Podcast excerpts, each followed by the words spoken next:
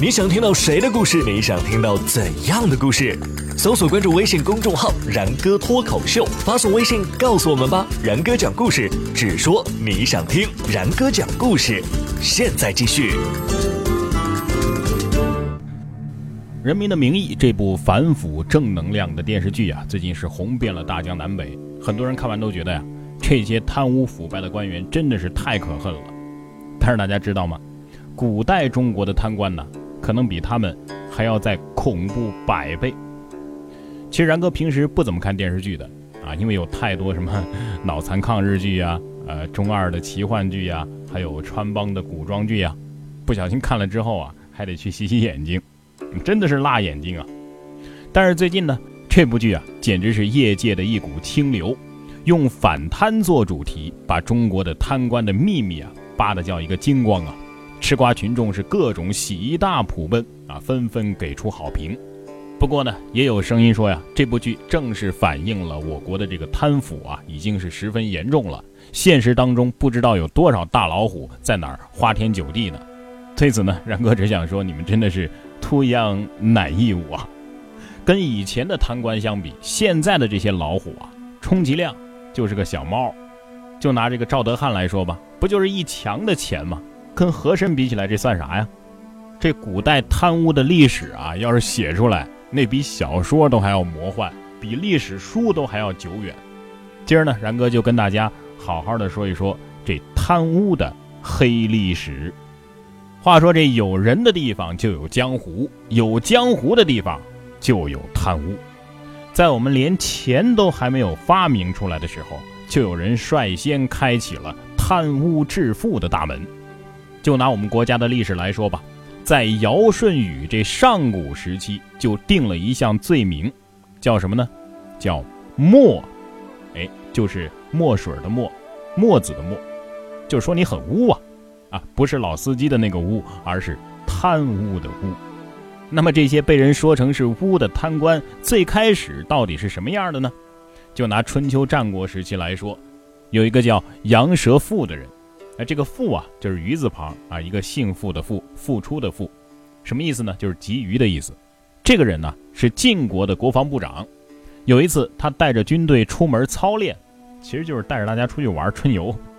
中途呢，路过魏国的地盘，于是他就暗示魏国的国君说：“呃，您看我是不是有一箱礼物，呃，落在您的手里了？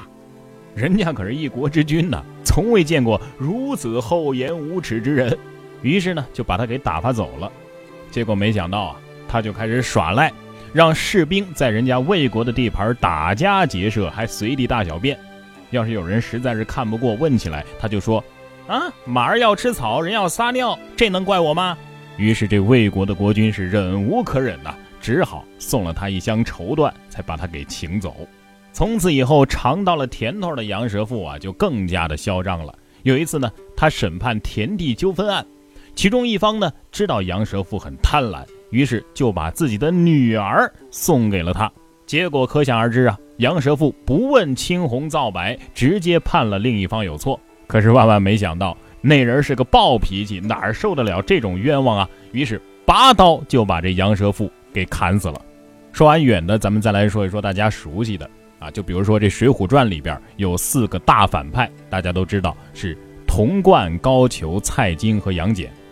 这四个人可不光是小说编出来的，那是真实存在的北宋暗黑天团呐。用游戏术语来说，他们的技能树上压根儿就没有一点清廉的属性，而捞钱能力都点满了。就比如说蔡京吧，专门诱惑皇帝大把大把的花钱。然后他自己呢，就趁机捞点外快。还有高俅这种小官，在军队当差，把军营当成了自己的府邸，把士兵呢充当自己的仆人。反正公家的东西啊，能作为己用就作为己用，一点都不浪费。也正是因为有这些人的存在，后人才会写出这一百零八个好汉，就是幻想着他们在鱼肉百姓的时候，能有人真的站出来暴揍他们一顿。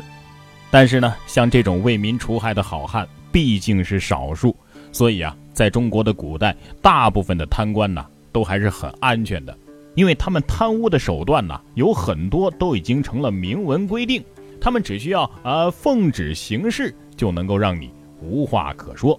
你比如其中就有一种规定叫火耗，啊耗是消耗的耗，火是放火的火。这火是干嘛用的呢？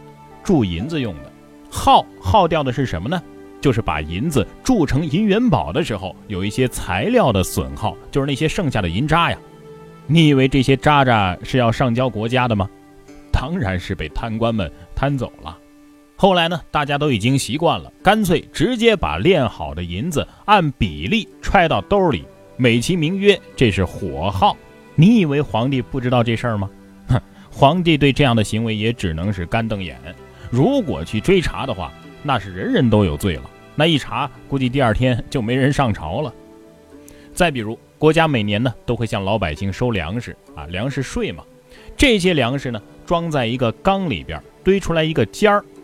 这个时候，一个官员猛地跑过来，飞起一脚就踢在这缸上。这一脚可是内力深厚啊，缸没碎，但是这粮食可洒了出来。而这些损耗呢，全归官员所有，老百姓还得再赔点粮食进去。这种行为啊，也有一个专门的词儿来形容，叫“林间踢虎”。林淋雨的淋，间就是塔尖的尖儿啊。踢当然是一脚踢过去的踢了。壶我们都知道，就是古代量粮食的一种容器。到了清朝呢，京城的官员们又有了新的玩法。每到夏天热的时候，他们总会收到一些冰块啊、雪糕啊，这些都是地方官孝敬他们的。每逢春节呢，又有人以天气冷为由给他们送去火炭。其实这里边哪是什么雪糕啊、火炭呢，都是真金白银呐。这种像收菜一样的玩法被称为炭敬、兵敬。在这种大官贪小官、小官贪人民的这种环境之下，清朝就出现了一位贪污之神，可以说是前无古人后无来者呀。没错，那就是和珅。你别看这电视剧里王刚老师演的这和珅呢，啊，经常跟纪晓岚耍活宝啊，活脱脱就是一个谐星嘛。有时候甚至觉得还挺可爱。可是真正的和珅呢，可是把国家害得不浅呐。但是要说这和珅呢，真是一个很聪明的人，他是凭着实实在在的政绩才爬到国家二把手的地位的。但是在这之后呢，他就没管好自己的手喽。根据记载，和珅一生贪污了十一亿两白银，这是个什么概念呢？大约相当于现在的一千多亿人民币，等于清朝十五年的财政收入的总和了。搞不好啊，买下一个国家那都不成问题。不仅有钱，他还贪污了土地十二万六千六百亩，盖了三千个豪宅，园林也是成百上千。就算是一天睡一个，十年啊都不带重样的。现在北京的恭王府就曾经是和珅的豪宅。